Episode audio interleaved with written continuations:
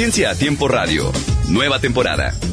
Investigación, desarrollos tecnológicos, innovación, avances científicos, patentes, transferencia de tecnología, ciencia cotidiana. De esto y mucho más escucharás en la nueva temporada de Ciencia a Tiempo.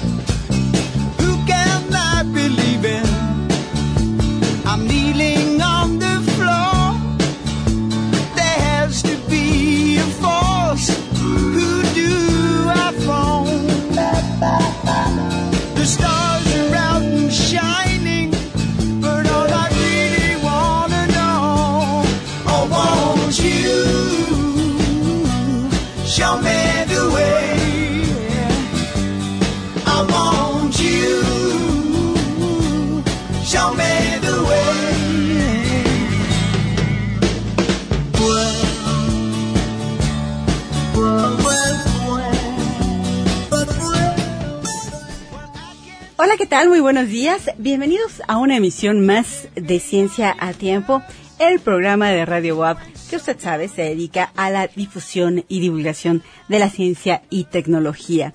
Le comparto el teléfono en nuestra cabina de Radio WAP, el 229-5534, para que usted con toda la confianza pueda enviarnos sus comentarios y sugerencias. Estamos transmitiendo a través del 96.9 del cuadrante de FM Radio WAP, la universidad en la radio. Y hoy estamos a través de Twitter. Usted puede usar esta eh, red social y ahí nos puede encontrar como arroba tiempo ciencia.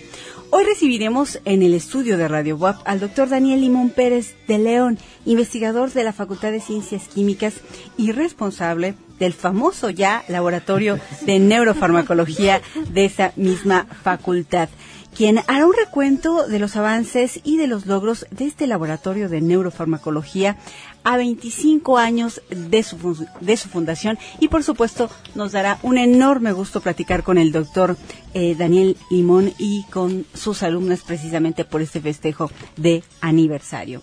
Y vamos, vamos directamente con las breves de ciencia a tiempo.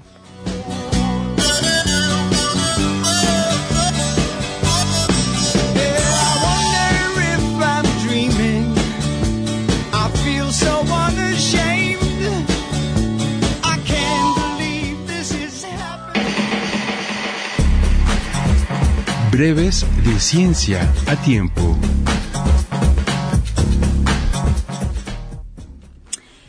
Y bueno, le cuento que de acuerdo a resultados preliminares del, del estudio Twins de la NASA, revelan que los viajes espaciales desatan de inmediato en los astronautas un proceso explosivo de activación y desactivación de genes. Algunas de las cosas más emocionantes que hemos visto al observar la expresión génica en el espacio es que realmente vemos una explosión como si se tratase de juegos de fuegos artificiales tan pronto como el cuerpo humano entra al espacio. Esto lo explica en un comunicado Chris Mason, investigador principal del estudio Twins en el Weill Cornell Medicine. Con esta investigación hemos visto miles y miles de genes cambiar la forma en que se encienden y se apagan esto sucede tan pronto como un astronauta llega al espacio y parte de la actividad persiste temporalmente al regresar a la Tierra, añadió en relación al incremento descrito en este proceso conocido como metilación. Cuando el astronauta gemelo retirado Scott Kelly regresó a la Tierra en marzo de 2016, la investigación del estudio, Twins se intensificó con la recolección de muestras de investigadores de él y de su hermano gemelo, el astronauta también retirado Mark Kelly. Los investigadores comenzaron a combinar los datos y revisar la enorme cantidad de información en busca de correlaciones. Este estudio representa uno de los puntos de vista más completos de la biología humana, dijo Mason. Realmente establece la base para comprender los riesgos moleculares de los viajes espaciales, así como las formas potenciales de protección y corrección de esos cambios genéticos. Pues esperamos eh, pronto podamos tener acceso a los resultados finales de este proyecto Twins. Sería extraordinario, por supuesto, contar con esa información. ¿No les parece, amigos de Ciencia a Tiempo?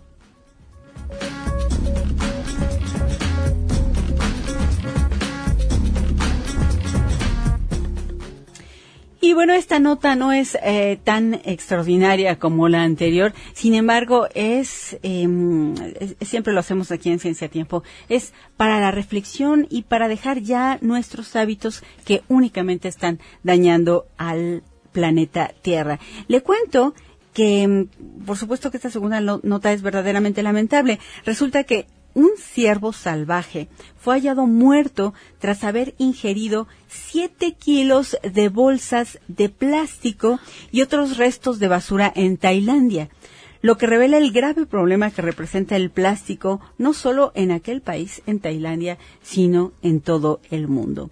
Allá en Tailandia, las bolsas de plástico están omnipresentes para embalar las comidas servidas en la calle o las bebidas que la gente se lleva al trabajo.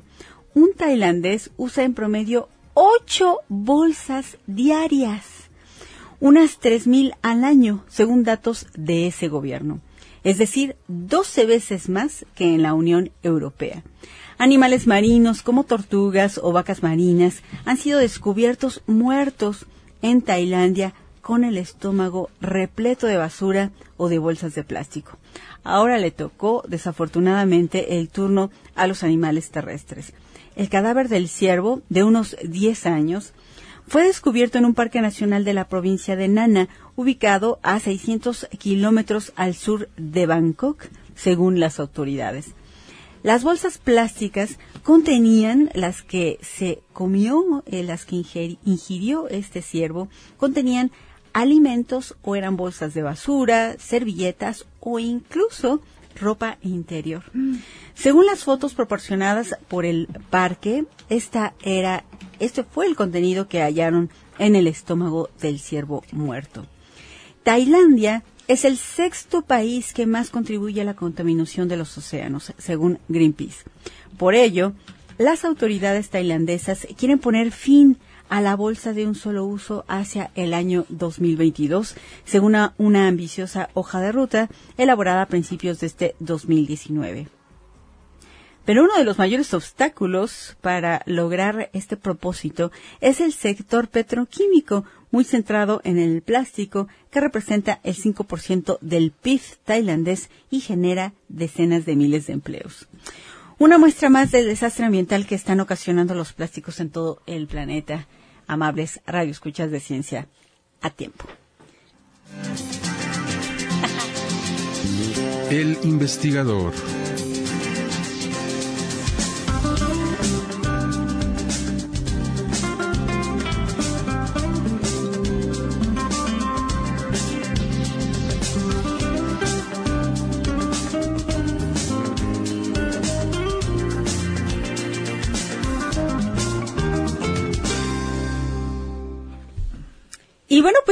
La sección del investigador y pues hoy es un día sumamente especial y muy importante para Ciencia Tiempo porque contamos con el doctor Daniel Limón Pérez de León, investigador de la Facultad de Ciencias Químicas.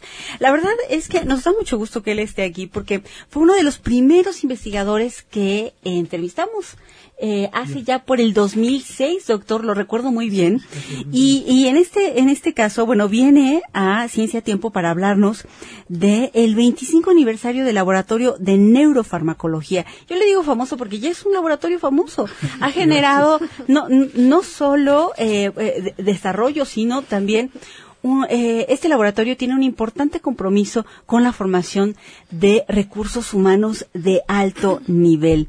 Y repito, eh, fue uno de los, de los primeros investigadores que tuve el gusto de entrevistar allá en Ciudad Universitaria y conocer las condiciones precisamente en el 2006 que tenía ese laboratorio, que ya no tiene nada que ver con las actuales, afortunadamente. Recuerdo que ese laboratorio tenía, eh, bueno, pues estaba trabajando en condiciones muy, muy rudimentarias, con muchas carencias, y hoy, hoy la situación es distinta. Así es que mm, verdaderamente, doctor, me da muchísimo gusto que esté en Ciencia a Tiempo. Ya habíamos eh, programado esta cita desde hace algunos días. No había sido posible porque el aniversario se dio en octubre. Sin embargo, bueno, pues sí estamos muy, muy contentos de recibirlo y eh, bueno, pues hacemos un llamado a sus alumnos, exalumnos, para que eh, para que escuchen este programa, para que escuchen al doctor y por supuesto, eh, pues felicitar a todo el equipo del laboratorio de neurofarmacología, a los alumnos presentes, a los exalumnos que muchos de ellos ya son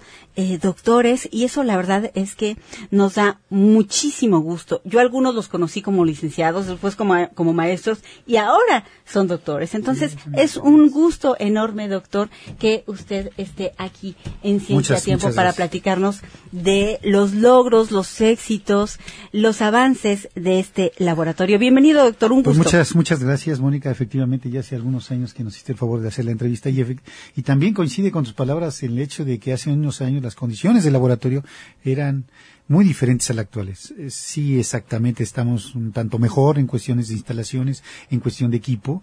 Aún queremos más, aún necesitamos más. Sí, sí, aún sabemos. consideramos que nos falta para poder llegar a un, a un máximo competitivo, pero estamos en el camino, estamos en el camino. Agradezco tu invitación, naturalmente agradezco a Patricia que está con nosotros, a Olivia, y como tú decías atinadamente, y a todos los exalumnos, espero que me escuchen, y si no, es, escuchen la grabación, se va a grabar, ¿verdad? Sí, sí, sí. Se sí, va a sí. grabar, escuchen la grabación. Ahorita mis alumnos están atentos, no tuvimos el último laboratorio, es el cierre de semestre. A mis alumnos que están ahí haciendo sus actividades finales del curso, pues los saludo.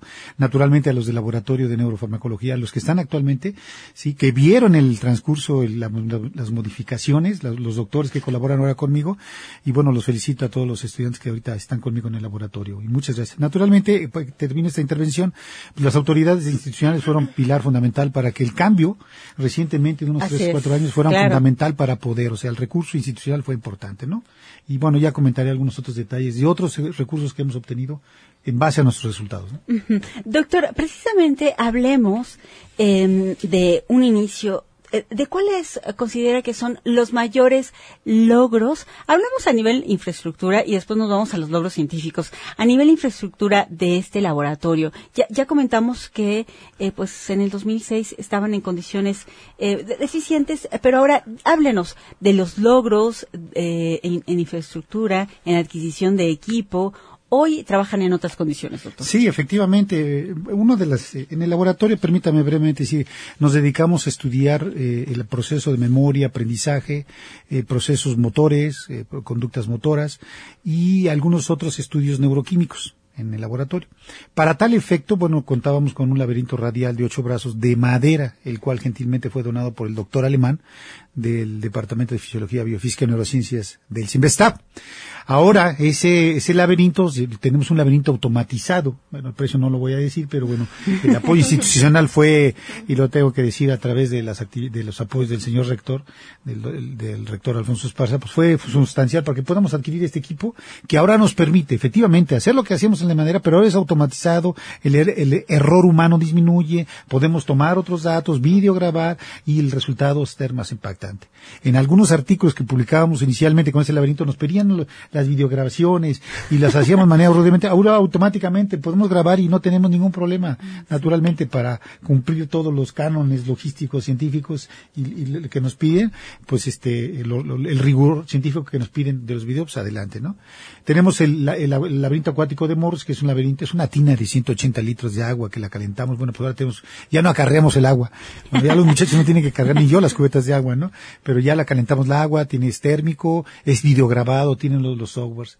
Los softwares no son muy difíciles, nada más que son caros las formas comerciales. Sí. Debido a ello, tenemos un equipo que, como es caros los softwares, con, eh, nos, nos, asociamos con profesores de la Escuela de Electrónica, ¿sí? Eh, y se creó un equipo de conducta motora y ese es automatizado, pero lo hizo un estudiante en función de lo que vimos en los videos, lo hicimos, le, pusimos pruebas de validación y el muchacho hizo, este Arturo, se, se graduó de su licenciatura con esto, hizo el equipo, hizo la parte electrónica y también hizo la tarjeta con un grupo de profesores de la Escuela de Electrónica, que también les envío un cordial saludo, tenemos ahora este equipo. Y también a través de la rectoría obtuvimos otro equipo de conducta motora, pero hoy fue el comercial. Entonces ahora tenemos el comercial y el...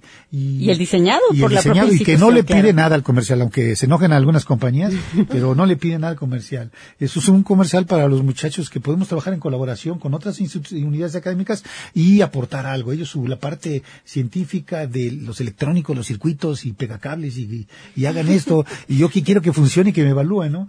Entonces, ahorita recientemente estamos haciendo otro equipo, casi está terminado en conjunto con Félix, digo este, con Félix le digo con, con Felipe, que es mi estudiante de doctorado, es un estudiante de doctorado que está con nosotros y un estudiante de electrónica, que también se llama Arturo, y que está trabajando en un, en un diseño, ya lo casi lo tiene, pero necesitamos algún término. Entonces estamos trabajando en esa parte.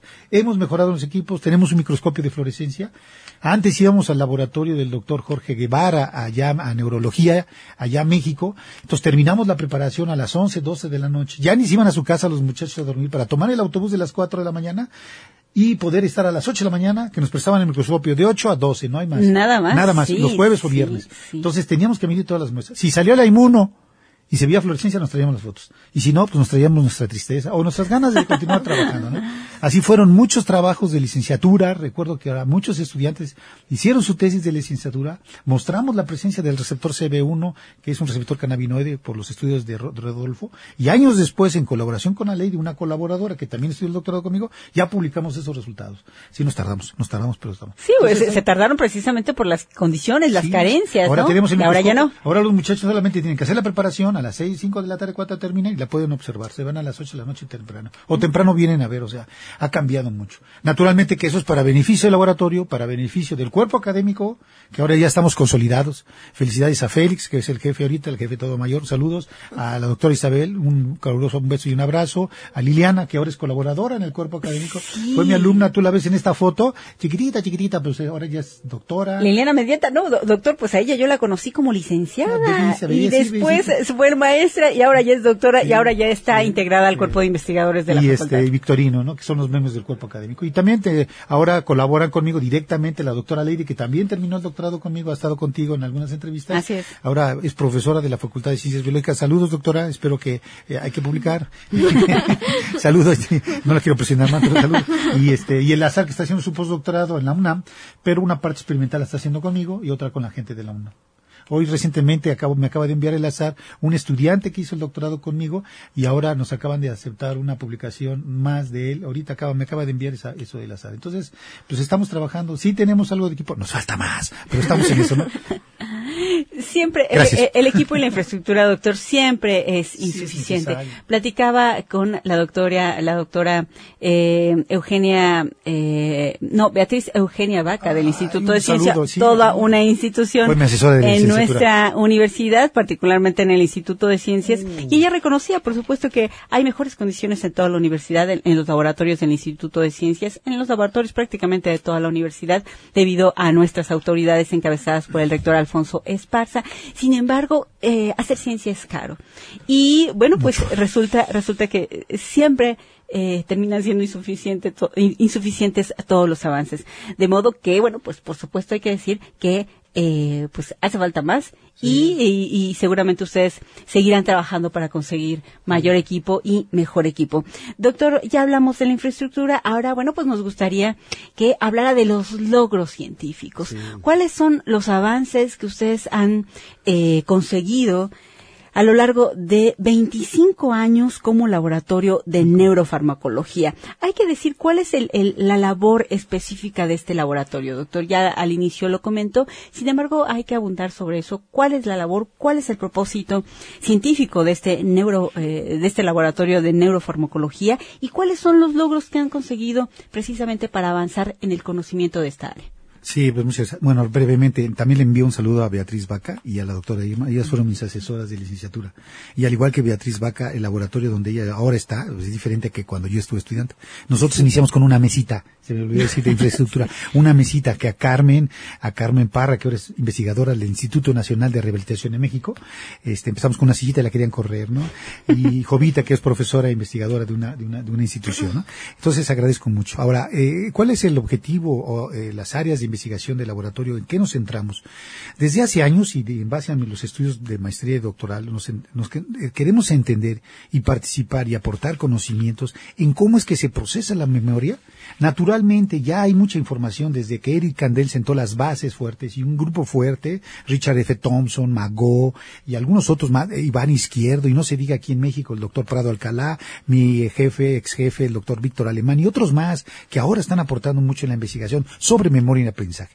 Y nosotros queremos aportar y estudiar qué pasa cuando hay drogas, hay como anfetamina, hay como otras drogas que están modificando el aprendizaje, qué mejora la atención, el aprendizaje, la memoria, la memoria espacial, la memoria este, de corto plazo, etcétera. Ahora, ¿qué pasa con esa memoria en, modelos experimentales para estudiar Alzheimer?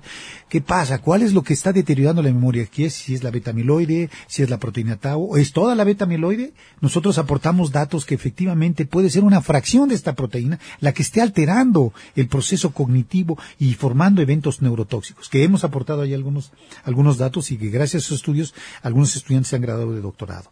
Eso es una, una parte. ¿Qué pasa en la enfermedad de Alzheimer? tenemos algunas evidencias. Nos podemos decir, como te mencionaba en el escrito, este, hace años no, nos creían que la fracción 25-35 era parte fundamental de la neurotoxicidad en el paciente que tiene Alzheimer. No nos creían. Nos decían, is don't believe.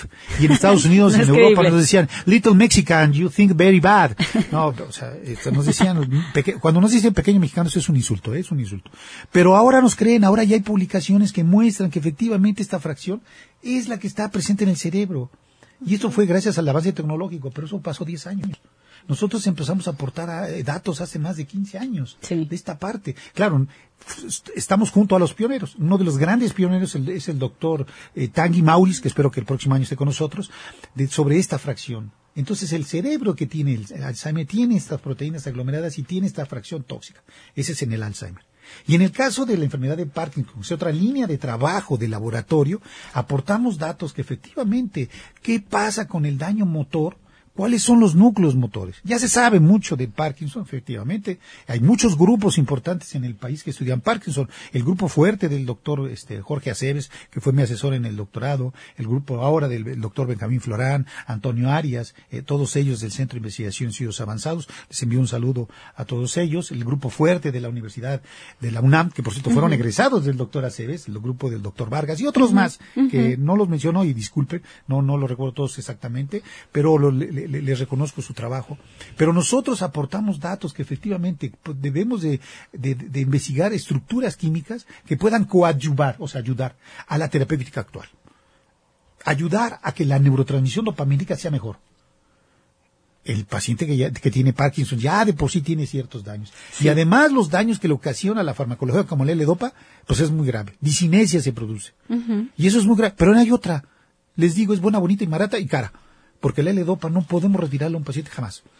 Pero hay que ver otras terapéuticas. Hay que nosotros estamos aportando datos como la que la, la HC de la toxina tetánica pudiese coadyuvar a la terapéutica. Es unos estudios con el doctor José Aguilera de la Universidad Autónoma de Barcelona y que iniciamos hace años y reconozco también que iniciamos con la, en ese entonces era Liliana Martínez Mendieta que pasaba al laboratorio. ¿Y tú qué vas a hacer? Ponte a administrar el EDOPA, ¿no? Le, mando un saludo a Liliana desde acá porque fuiste la que empezamos a solicitar con el EDOPA. Así es. Y luego ya fuimos estudiando otras cosas, otras el EDOPA, vino otros más estudiantes, vino José Tela, vino Rodolfo, vino este Gabriel, que con Gabriel, un estudiante que solamente hizo la licenciatura conmigo, estudió el EDOPA, genial el muchacho porque su, su, tesis no culminó solamente en la titulación hasta que publicamos. Ahora está terminando el doctorado en la UNAM y viene, estamos colaborando en otras cosas. ¿no? Pero entre nosotros estamos aportando otras sustancias. Antioxidantes son los que aportamos efectivamente. Hemos probado azarona, Hemos aprobado espirulina. Un saludo a, a Isaelo que sigue trabajando con insulina, este, a espirulina, espirulina, no me, no me espirulina. Hemos aportado con este Prolame, con el grupo del, del doctor Guevara, de, de, ahora está en la Facultad de Medicina. Hemos aportado esos datos, ¿no? Que pueden ser bien. ¿Y cuál otro? Ah, y la Alfa Sarona también se me, con el doctor, del- eh, con el grupo del doctor Germán Chamorro del Instituto Politécnico. Entonces, estamos estudiando esas estructuras químicas en los modelos para, estu- para el Parkinson. Y recientemente ahorita está Felipe, Felipe, estás por ahí en la tesis, estamos estudiando en la, en- en la tesis doctoral de Felipe cómo se pudiesen entender mejorías motoras utilizando agonistas cannabinoides o ahora de un nuevo receptor que es el GPR55, que es el que pudiese también participar en el Parkinson. Si lo bloqueamos o lo estimulamos, eso, en eso estamos ahorita, pudiese dar ayuda al- a, a la enfermedad. Entonces son esas líneas de trabajo grandes, la enfermedad de Alzheimer por la 2535, el Parkinson, estudiar nuevas estructuras y tenemos un grupo de alumnos ahorita dedicados en cada una de estas dos líneas de trabajo que nos están, este, que, no- que, que eso es lo que estudiamos ahorita. Que están analizando estos antioxidantes, estas sus- sustancias para ver qué eh, características tienen precisamente para frenar los daños del Parkinson. Doctor, hace un momento mencionó a los agonistas cannabinoides. ¿Qué son los agonistas cannabinoides y eh, qué están estudiando antes de irnos al corteo? Sí, bueno, mire, rápidamente, miren, una línea de, co- conforme vamos investigando van saliendo otras, otras inquietudes, otras líneas de trabajo, era la de los cannabinoides. Hace años, un estudiante que por cierto falleció en un accidente, Catalina Shelo, administraba el agonista. En el cerebro tenemos una sustancia que se llama andamida, que es el endógeno normal, que se une a los receptores CB1 del cerebro. Ahora también CB2, ya se acepta claramente la presencia de estos dos receptores en el cerebro. Y ella lo administraba en- y veía que los animales mejoraban las- su, su- su funcionamiento motor. Ella veía en esos datos. No teníamos cómo evaluar en esos años, cuando Catalina estuvo, también estuvo Noelia y otras más, este, eh, en estos modelos, no, no teníamos cómo evaluarla, qué, qué, cuál era el mecanismo de acción. Pero sí el cannabinoide estaba reportado. Entonces utilizamos agonistas ¿Pero qué son los agonistas, doctor? que son sustancias exógenas que se pegan al receptor CB1 endógeno normal, todo lo tenemos, Ajá. y que ese puede ayudar la comunicación que surge después de la interacción de esta sustancia exógena con el receptor CB1 en algunas áreas del cerebro pudiesen mejorar procesos motores o cognitivos. En el trabajo de Rodolfo mejoró con procesos cognitivos y ahora en forma conjunta con la doctora Lady publicamos un artículo en donde mostramos que efectivamente un agonista como el ACA pudiese ser benéfico para mejorar procesos cognitivos, pero una sola dosis, lo que algunos otros autores lo hacían en dosis infusión continua o a varias dosis. Entonces, pero es el agonista del CB1, no es todo la marihuana, no es todo, es una sola parte, el CB1, ¿sí? ¿Y eso cómo hacen, doctor? Una vez que detectaron esta sustancia, este CB1, este agonista cannabinoide, eh, ¿cómo hacen para obtenerlo? Porque usted está aclarando que no se trata de toda la marihuana, sino de una sustancia Sí, claro. que tiene la marihuana. ¿Cómo hacen para Bueno, extraer esa sustancia que No- están nosotros aplicando? ya no lo extraemos ahora de la marihuana, tiene muchos principios activos, 60, 70 cannabinoides y otros tantos más que no son cannabinoides. Pero particularmente los cannabinoides hay dos, un grupo importante. El delta Que están 9 en la marihuana. Que están en la marihuana, que es el delta 9 tetrahidrocannabinol. Esa sustancia es netamente psicotrópica. Netamente si nos puede producir ese efecto de placer, ese efecto de recreación que por eso lo consumen muchos jóvenes. Pero hay otras sustancias como el cannabidiol, cannabidiol, prácticamente y químicamente se parecen mucho, que tiene efectos neuroprotectores, antiinflamatorios, anticancerígenos, para la roma, para el dolor, etcétera. Pero puede mejorar el proceso cognitivo si pudiese, y lo digo claramente aquí en el- en- al aire, Así es. pudiese, pero bajo ciertas condiciones este, estrictas y sobre todo bajo vigilancia. Si es que es así, yo no puedo decirles que las consuman, ¿no? pero no- la- nosotros no las traemos porque nos llevaría más tiempo, pero sí la compramos, la- el, el, cannabino, el cannabidiol la compramos en- por alguna empresa, pero también el, una, un- no voy a decir el nombre de la empresa del sur de los Estados Unidos y de Monterrey que están en colaboración, nos donaron 10 gramos de cannabidiol. Una donación, estamos en, una, en un proyecto de colaboración y estamos estudiando el cannabidiol como mejoras motoras, que lo está estudiando Felipe, mejoras efectivas, que Nayeli lo va a hacer, es un servicio social de Nayeli. Mejores motoras en enfermedad de Parkinson. Parkinson. Y mejora- mejoras cognitivas, que hay otro grupo de estudiantes que colaborando con la doc- es un proyecto de la doctora Lady, cruce los deditos que eso lo apoya el CONACYT, pero este, ese es lo que estamos haciendo en el cannabidol. Doctor, y sí me gustaría mucho insistir en este asunto que usted acaba de decir, de separar respecto a no la marihuana por completo, ¿no? Sino sustancias que forman parte de la, de la marihuana, que están dentro de la marihuana. Ustedes las usan ya extraídas por parte de estas empresas que las que las trabajan eh, eh, eh, y que las usan para estudiarlas. Eso me gustaría que lo insistiera mucho, doctor, ahora sí, antes de irnos al corte, por favor. Sí, sí, sí. Ah, sí, sí, sí. No se vayan, aquí estoy bien. bien, miren, sí, efectivamente, eh, las, hay muchas compañías que lo extraen. Tienen un proceso, tienen una línea de trabajo, de extracción y, la, y las extraen para que no no las den puras. Y efectivamente, solamente esa sustancia es la que estamos probando. Si una persona consume marihuana, consume todo. No nada más Delta 9 no nada más carabinol, sino otros tantos más este, eh, este, carabinoides. Y además, todo el producto del, de la pirrólisis del fuma, si es que se fuma, el benzopireno, que es altamente tóxico el benzopireno, benceno, alquitrán y otros más tantos compuestos. Nosotros solamente vamos sobre esa sustancia para ver si es específicamente. La contradicción está, porque la gente, bueno, con fumar marihuana voy a curar. Probablemente mm. no, probablemente sí, pero eso lo tiene que decir su clínico. No, yo no puedo decir eso porque no soy clínico.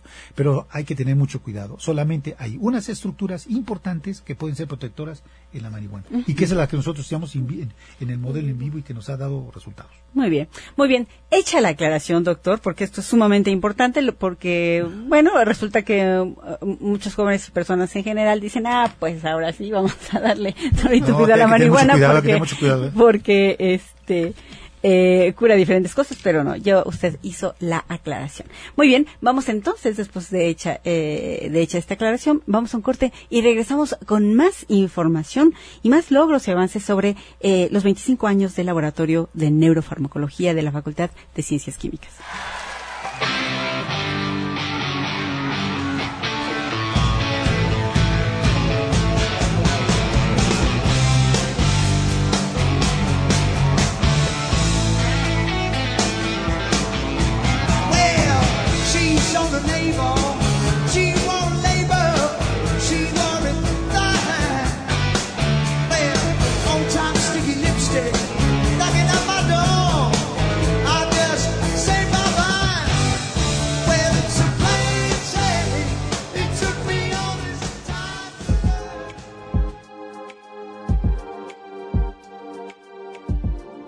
Cosas no pueden ser escondidas durante largo tiempo.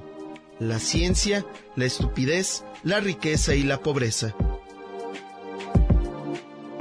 Ibn Rushd, también conocido como Averroes, nació el 14 de abril de 1126 en Córdoba, España.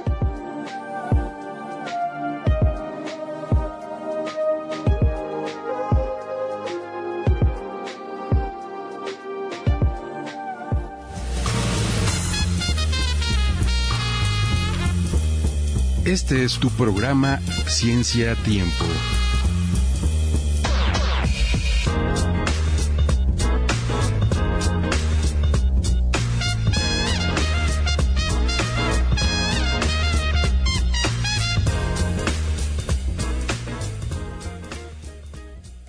radiobuap.com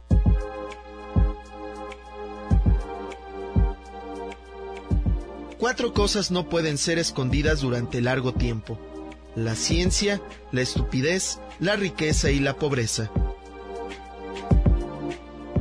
Ibn Rushd, también conocido como Averroes, nació el 14 de abril de 1126 en Córdoba, España.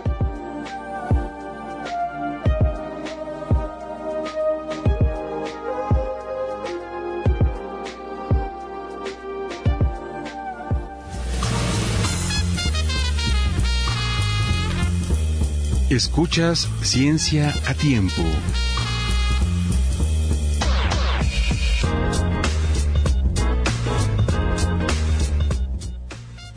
Bien, pues ya regresamos a Ciencia a Tiempo para continuar esta charla por el 25 aniversario del Laboratorio de Neurofarmacología de la Facultad de Ciencias Químicas.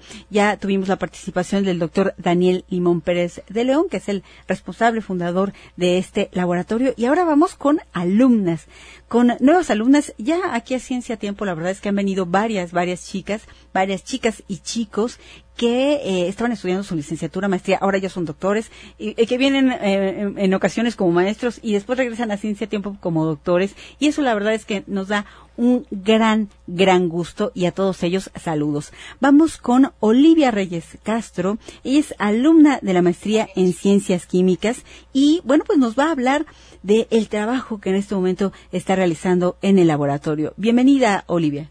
Ah, hola, muchas gracias. Eh, solo quisiera igual recordarle al doctor por eh, sus 25 años que estamos pues muy contentos por pertenecer a este gran grupo de trabajo. Eh, bueno, eh, como ya lo mencionó, eh, soy estudiante de maestría y Sí. por el momento eh, me encuentro evaluando eh, el efecto que puede tener el síndrome metabólico eh, asociado a, como factor de riesgo en la enfermedad de Alzheimer. Entonces, eh, ya desde la licenciatura, de hecho, el servicio social, he tenido la oportunidad de trabajar con este modelo de experimentación. Entonces, eh, es de nuestro interés precisamente porque en México, pues, eh, los índices de obesidad y eh, casi cualquier alteración metabólica puede conducir a- al desarrollo de esta enfermedad que desgraciadamente es silenciosa, ¿no? Sí. Entonces, eh, y, y crónica. Eh, pueden pasar muchísimos años para que eh, una persona pueda detectarlo. Entonces, eh, pues abordando ese tema, nosotros decidimos eh, reproducir un modelo en donde a las ratas les administramos sacarosa en el agua de bebida. Ajá. Y entonces, durante un periodo de dos meses que, que lo hemos trabajado y seis meses, evaluamos si se genera este síndrome metabólico. Y sí, las ratas eh, suben de peso muchísimo, incrementan sus niveles de glucosa, triglicéridos, y entonces una vez caracterizado este modelo de síndrome metabólico similar a como sucede en los humanos, Sí. y desgraciadamente ya se han detectado también en niños, entonces lo, eh, lo asociamos con el deterioro cognitivo. Eh, como, como ya lo mencionó el doctor, eh, tenemos una fracción que es la 2535 de la amiloide beta y la inyectamos en el cerebro de estas ratas, eh, haciendo esta asociación de que en, en la enfermedad metabólica puede haber un proceso, un, un- un desbalance metabólico que promueva que esta proteína en el cerebro de los pacientes, en humanos, se agregue más y que eso a su vez pueda conducir al desarrollo de la enfermedad de Alzheimer o de deterioro cognitivo.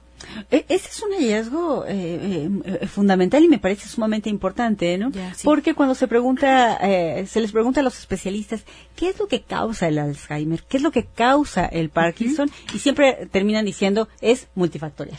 Sí. Eh, es Sí, multifactorial, no lo sabemos, pero bueno, tú estás, tú estás avanzando en ese sentido, ¿no?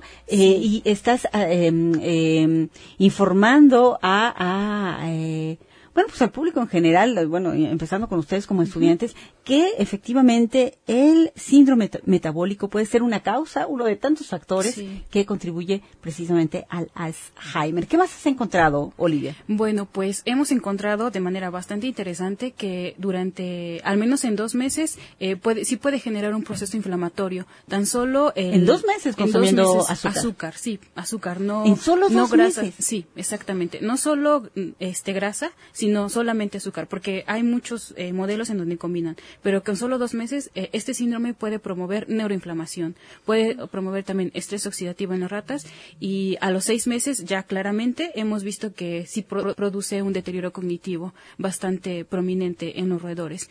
Eh, entonces, eh, bueno, esos son, digamos que de los hallazgos que hemos estado eh, claramente encontrando y pues por el momento estamos abordando otro tema que es qué, qué sistemas neuroquímicos podrían estar involucrados o podrían estar afectados, que es prácticamente lo que estoy trabajando en estos momentos. Eh, el sistema colinérgico. El sistema colinérgico. ¿Qué es el sistema El sistema colinérgico? colinérgico eh, es un em, una, una comunicación neuroquímica en el cerebro que es Sí. muy importante para la atención.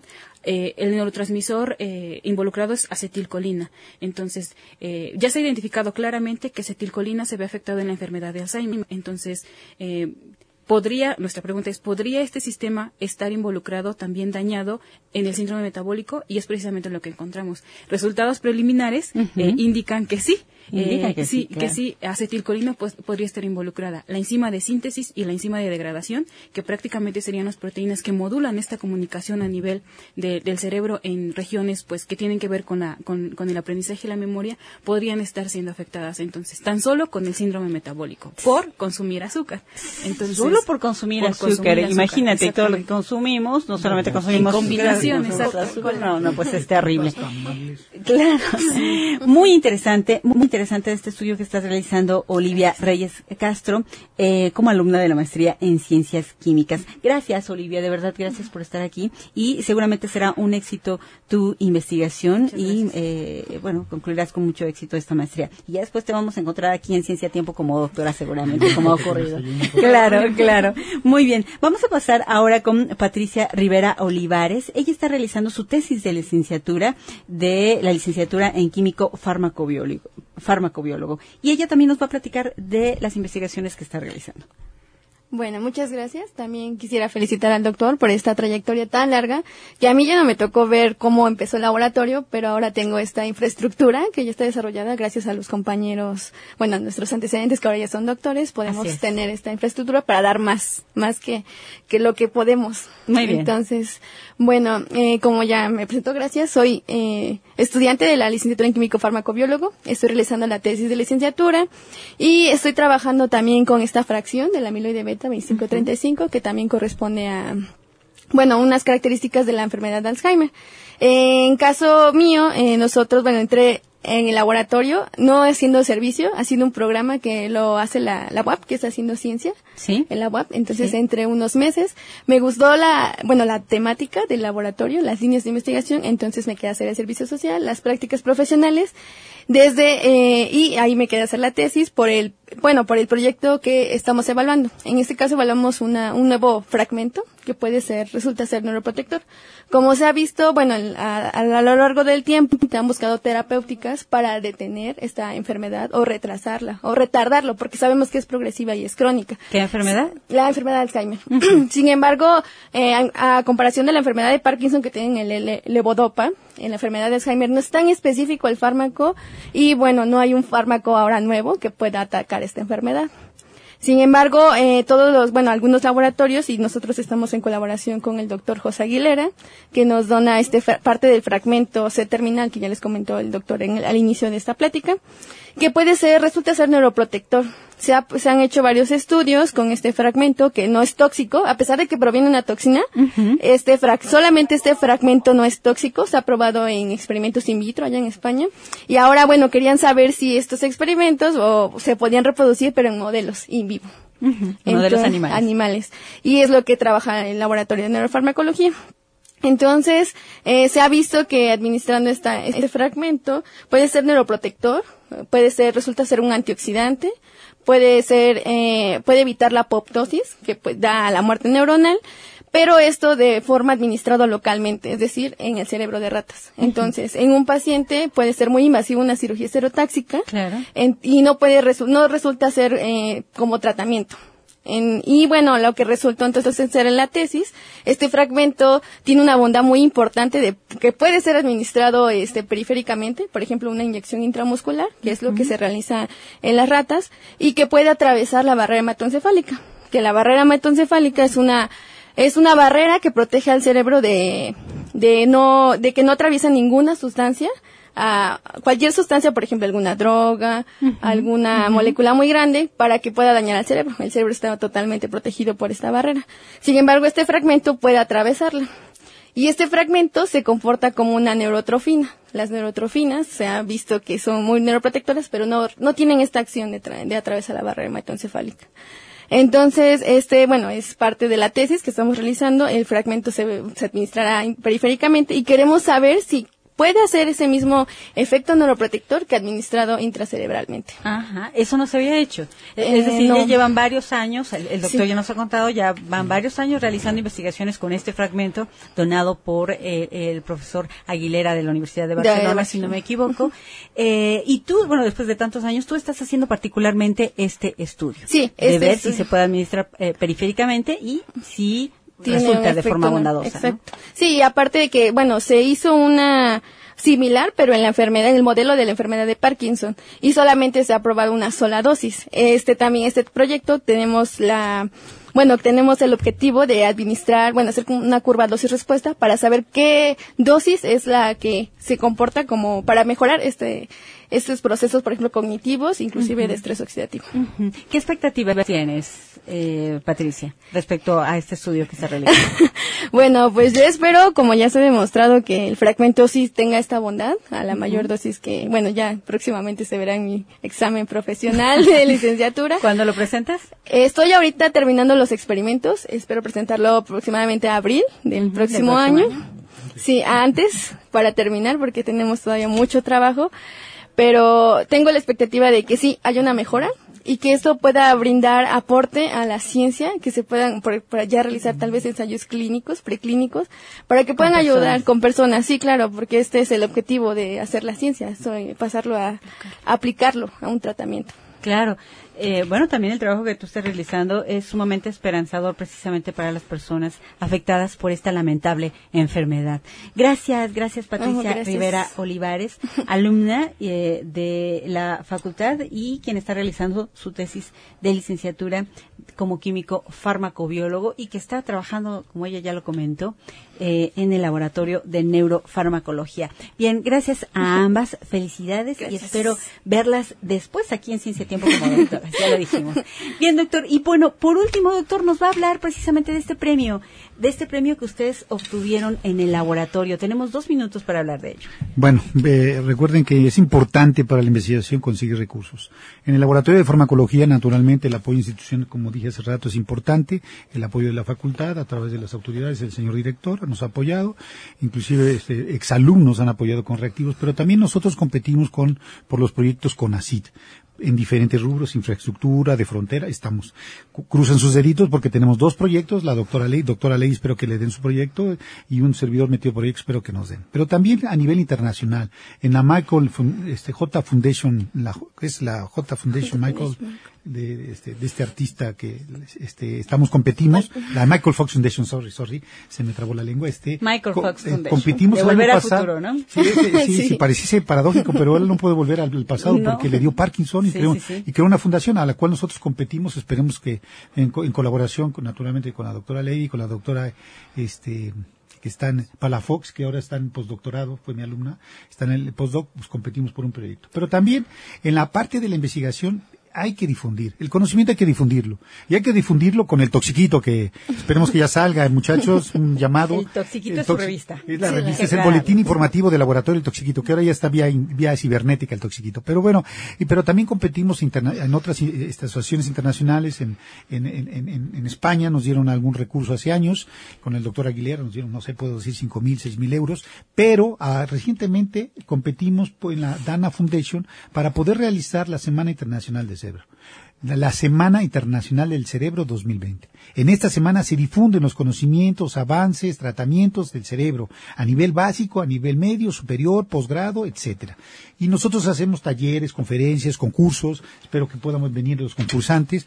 Eh, algunos alumnos de este concurso ganaron en, en el Nacional de Ciencias Fisiológicas y nos dieron un premio. Ganamos un premio, concursamos con 25, 20, 25 universidades del país, le ganamos a la UNAM y le ganamos al CINESTAP y nos dieron un recurso. No les voy a decir el nombre porque se me van a anotar, pero me da mucho gusto porque es el trabajo de difusión que hacen los Claro. alumnos y grupo de profesores y esa es una tarea que, bueno, no nada más la las autoridades universitarias tienen muy claro, sino nosotros debemos de tener muy claro, profesores, que hay que difundir. Y bueno, ganamos este premio, nos da mucho gusto, felicito a todos los del grupo, porque no solito lo hace uno a la Semana Internacional del Cerebro, es un grupo de trabajo de alumnos, trabajo, ¿no? profesores, y que naturalmente me- si me dan un espacio, yo vendré a hacer la invitación con para mucho gusto, 2020, doctor. que esperemos que con este recurso podamos traer investigadores y algunos este apoyos más para poder realizar esta semana. Y por a la Semana Internacional del Cerebro, si les llega este mensaje, thank you very much for your support. Gracias, doctor.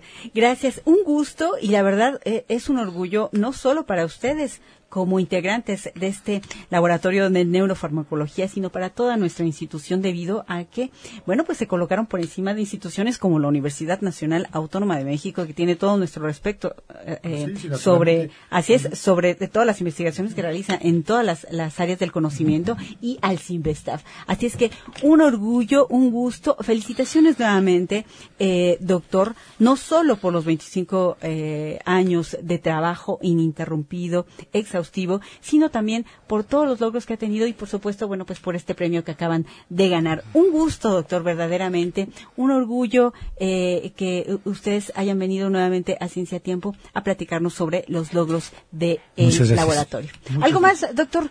Muchas gracias a todos, gracias a todos. Felicito a mis alumnos del laboratorio, a los alumnos del curso, a las autoridades que nos apoyan. Recuerden, el objetivo es difundir el conocimiento, crear conocimiento y difundirlo. Muchas gracias a todos. Gracias. Bien, pues ahora sí nos vamos a la historia del transistor. Esta historia que nos platicará Óscar Espinosa.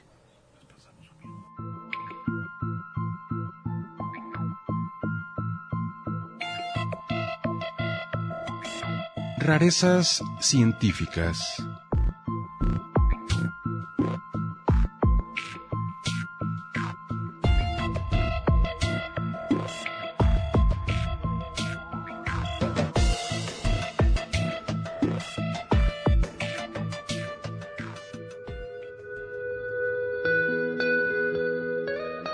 La historia del transistor. Algunos historiadores de la tecnología consideran al transistor como el mayor invento del siglo XX.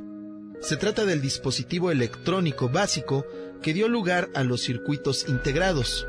Si el siglo XIX basó sus avances en la máquina de vapor de James Watt, la era de las comunicaciones del siglo XX tuvo sus fundamentos en el transistor. El transistor, base de los procesadores actuales, fue inventado por Bardeen y Bertin, el de contactos puntuales o de puntas en 1948, y por Shockley, el transistor de unión, en 1951. Los tres fueron galardonados con el Nobel de Física en 1956. ¿Pero qué es un transistor? Los transistores son dispositivos que controlan el movimiento de los electrones y en consecuencia de la corriente eléctrica. Son dispositivos que disponen de tres terminales denominados emisor, base y colector. Su funcionamiento se puede asimilar al de un grifo de agua. El agua que circula por una tubería sale hacia la boca del grifo a través de una llave que abre o cierra el flujo, controlando su caudal. En el transistor, el agua es la corriente eléctrica y la llave de paso que gobierna su funcionamiento, la base. Mediante este mecanismo de control, el transistor puede modificar, amplificar, desfasar y modular señales eléctricas, operaciones todas ellas imprescindibles para el correcto funcionamiento de los electrodomésticos y equipos electrónicos que utilizamos en nuestra vida diaria. ¿Cómo se llegó a su desarrollo? En 1938, la experimentación en los laboratorios Bell en Nueva Jersey, Estados Unidos, con rectificadores a base de óxido de cobre, llevó a William Bradford Shockley, jefe del llamado Grupo de Física del Estado Sólido, a pensar que era posible lograr la construcción de amplificadores a base de semiconductores, en lugar de tubos de vacío. Su intuición se vio finalmente confirmada cuando el 17 de noviembre de 1947 los físicos John Bardeen y Walter Hausbrechain, integrantes del equipo de los laboratorios Bell, realizaron una serie de experimentos en los que observaron que, al aplicar dos contactos puntuales de oro a un cristal de germanio, se producía una señal con una potencia de salida mayor que la de entrada. Shockley, en colaboración con ambos, perfeccionó el sistema, y a sugerencia del ingeniero John Pierce, lo bautizaron como transistor. En reconocimiento a este logro, Shockley, Bardeen y Brittain fueron galardonados conjuntamente con el Premio Nobel de Física de 1956. Según la Academia de Ciencias de Suecia, la razón para la concesión fue por sus investigaciones en semiconductores y el descubrimiento del efecto transistor.